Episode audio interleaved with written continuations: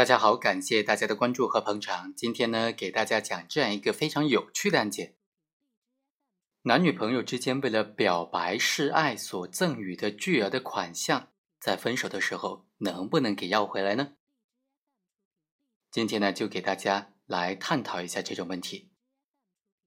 本案的主角蒋某和王某在二零一五年的三月份就确定了恋爱关系。同年的四月份呢，双方在广州举办了订婚的宴席，之后两个人就开始同居了，直到二零一五年的十一月份。在同居期间呢，蒋某和王某因为性格不合发生了争吵，非常不幸，在十一月份就分手了。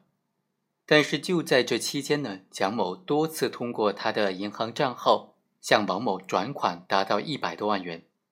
分手之后，蒋某就想要通过各种方式要回这笔款项一百多万元呢，数额非常大。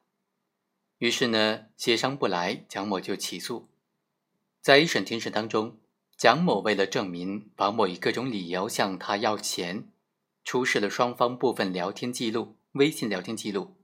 聊天记录就显示啊，王某就说：“那就要发五万两千。”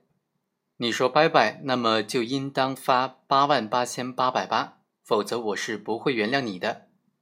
王某经过质证，对他的真实性进行确认，但是对他证明目的不予确认，认为蒋某转账的目的是为了挽回王某的感情。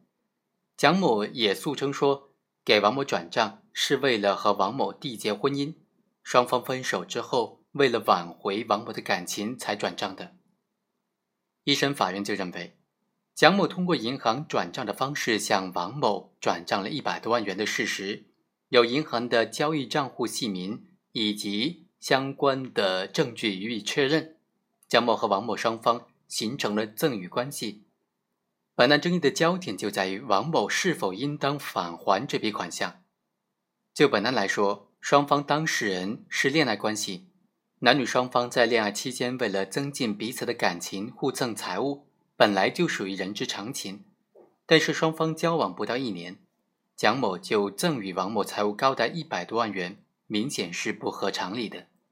从社会的普遍认知来看，也不符合恋人之间日常的消费水平。结合双方在二零一五年四月十八日订婚的事实，以及转账的金额是五万两千、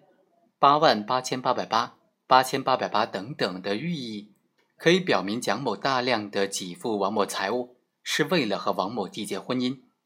也就是他的行为是附条件的赠与行为。附条件的赠与只有在所附条件成就的时候才会生效。如果双方因为任何一方拒绝而未能够登记结婚，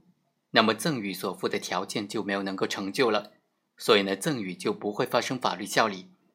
现在蒋某期待的这个结婚的目的并没有实现。王某占有这个赠与财产的行为，那么就属于不当得利了。现在蒋某要求返还这笔款项，王某当然应当有返还的义务。王某不服，提出了上诉。他说他接受了这些赠与的金额全部用于双方共同的生活开支了，但是他在举证期限之内没有能够提交证据予以证实。庭审之后，虽然提供了机票的订单、支付宝单的这种复印件等等证据，但是这些证据只能够证明消费的金额，而且呢，消费金额也是远远小于蒋某所赠的金额。考虑到双方已经举行了订婚仪式，而且同居生活了半年之久，对王某接受了三百万元的彩礼的酌情的请求呢，确定是要返还给蒋某两百八十万元。所以呢，对本案当中蒋某和王某同居期间的消费就不再考量了。所以一审法院判决王某返还这一百多万元，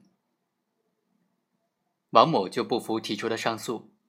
二审法院经过审理就认为啊，双方在同居期间蒋某多次的转账一百多万元这个事实是清楚的，证据是确实充分的。这些款项的给付发生在双方恋爱关系期间。双方没有能够缔结婚姻，所以蒋某要求王某来返还这笔款项。现在双方的争议焦点就在于，这些款项属于恋爱当中的一般馈赠，还是以结婚为条件的附条件的赠与行为呢？王某应不应该返还这些款项呢？蒋某并没有能够提出充分的证据，能够证明上述的款项的赠与和以结婚为目的之间存在这种条件的关系，所以呢，本案应当定性为是一般的赠与行为，王某不需要返还了。二审法院主要是考虑到啊，首先这些款项在将近一年不到的这个期间，不定期的不定额的转账，数额有大有小。无论是通过银行转账还是微信发红包的方式的款项，都没有证据能够显示蒋某明确说所转的款项是以双方未来缔结婚姻为条件的。第二，蒋某就本案起诉的时候所主张的涉案的款项是借款，后来又变更他的诉讼请求为附条件的赠与，由此就可以反映蒋某在转款的时候并没有明确以结婚为条件。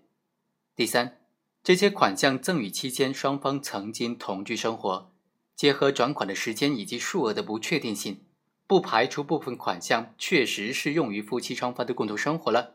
而双方在分手之后呢，蒋某仍然有向王某转账。从蒋某多笔款项的金额数字五万两千、八万八千八百八、八千八百八点八八等等寓意来看，蒋某转账应当属于为联络感情和表达爱意。挽回王某的心意，并不能够反映出是以结婚为条件而转账的。第四，这些款项总额虽然比较高，但是从现有证据来看，蒋某本人个人的经济条件比较好，上述的款项的给付并没有超出合理的范围。另外，在其他的判决书当中，已经对双方的婚约财产进行了处理，认定蒋某。所向王某转账的三百万元的另外的彩礼呢，王某应当全部返还。所以呢，法院就认为蒋某和王某缔结婚姻关系，已经另行支付了彩礼。